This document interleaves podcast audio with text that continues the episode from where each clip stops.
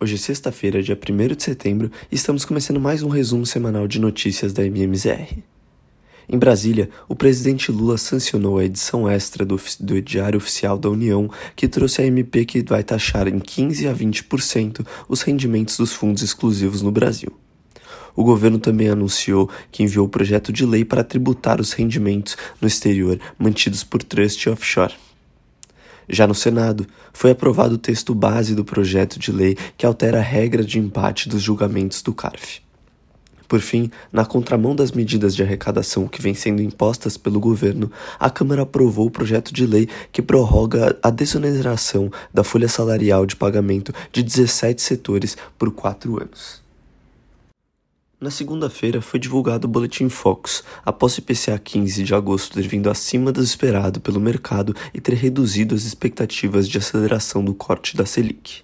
O IPCA de 2023 segue em 4,90 e o de 2024 sobe de 3,86% para 3,87%.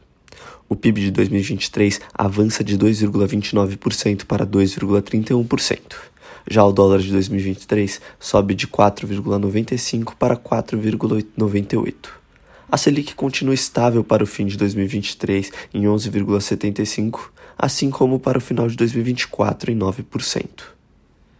Por parte dos indicadores, o IGPM de agosto caiu 0,14%, ante 0,72% no período anterior, e projeção consenso da Bloomberg de alta de 0,03% na comparação mensal. O CAGED, divulgado na quarta-feira, indicou a abertura de 142.702 vagas de trabalho formais em julho, em linha com o consenso de mercado, que estimava 145 mil. O PIB do segundo trimestre do Brasil de 2023 cresceu 0,9% em comparação ao primeiro trimestre. Em base anual, o PIB teve alta de 3,4%, resultado que surpreendeu positivamente.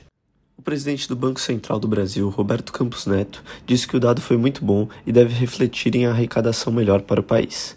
Ainda assim, em tom negativo, na segunda-feira, o presidente do Banco Central disse que o Brasil tem que fazer melhor seu dever de casa e que a política fiscal hoje está em campo estimulativo. Campos Neto alertou que o trabalho do Banco Central ainda não terminou. O projeto de lei orçamentária de 2024 foi enviado ao Congresso na quinta-feira por volta das 5 da tarde. Entre os pontos, o texto tem como meta o resultado primário zero em 2024 e superávit de 2,8 bilhões para o próximo ano, contrariando o mercado, que espera um déficit na casa de 0,8% do PIB. No noticiário corporativo, Pets e Cobase voltaram a engajar bancos a negociarem uma possível fusão, segundo fontes ouvidas pelo Valor Econômico.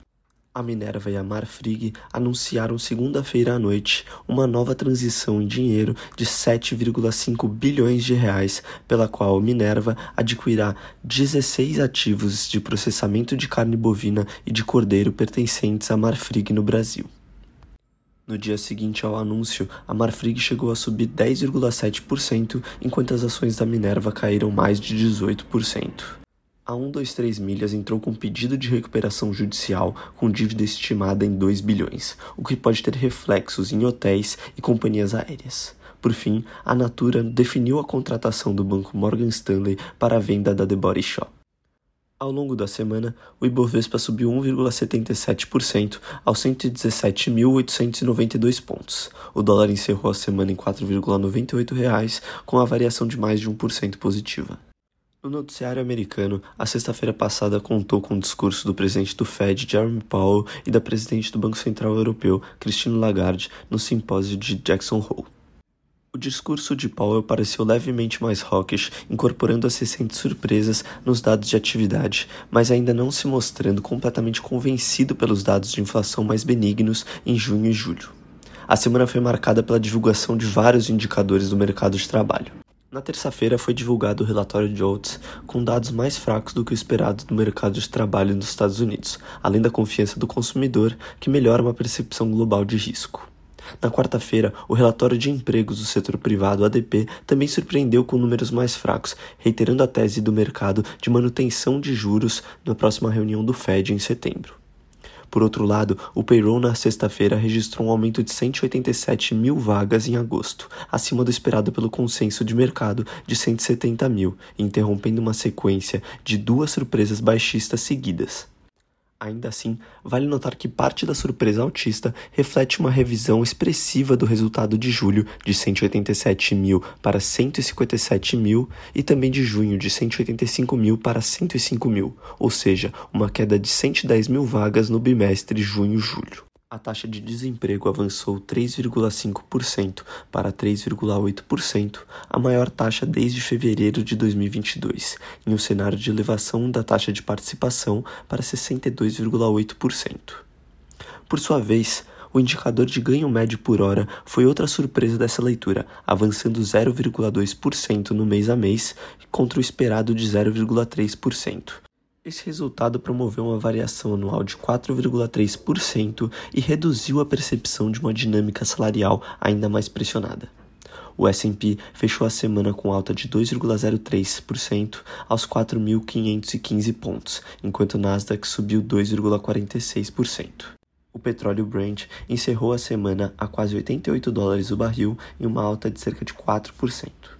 Na China, o Ministério das Finanças informou que cortará pela metade, de 0,10% para 0,05%, o imposto sobre transações de ações e o regulador de valores mobiliários ainda comunicou planos para reduzir gradualmente os IPOs a fim de limitar a volatilidade dos mercados. Na China, o PMI industrial subiu para 49,7 em agosto, de 49,3 em julho e 49,1 projetados pelo mercado. O PMI de serviços, por sua vez, caiu para 51% de em agosto, de 51,5% em julho. Fechando os dados de atividade, o PMI industrial Caixin, outra medida do PMI chinês, subiu para 51 em agosto, contra 49,2 de julho. Ainda ressaltando as medidas de estímulo chinesas, o Banco Central informou que reduzirá a taxa de reservas cambiais de 6% para 4%. A China também se reuniu com os bancos e empresas privadas para discutir a melhoria do acesso ao financiamento. Na zona do euro, o indicador de sentimento econômico caiu de 94,5 em julho para 93,3 em agosto, um pouco abaixo do esperado pelo mercado de 93,4. O índice de preços ao consumidor CPI subiu 5,3% em agosto em base anual, acima do projetado pelo mercado de 5,1%, e a taxa de desemprego ficou estável em 6,4% em julho em base mensal. Vale destacar a alta dos papéis do banco UBS após lucro inédito de 28,9 bilhões de dólares no segundo trimestre, fruto da incorporação de seu antigo rival, o Credit Suisse. O índice de ações Stock 600 subiu 1,34% na semana aos 458,13 pontos, enquanto o Nikkei 225, o índice de ações japonesas, subiu 2,49% na semana.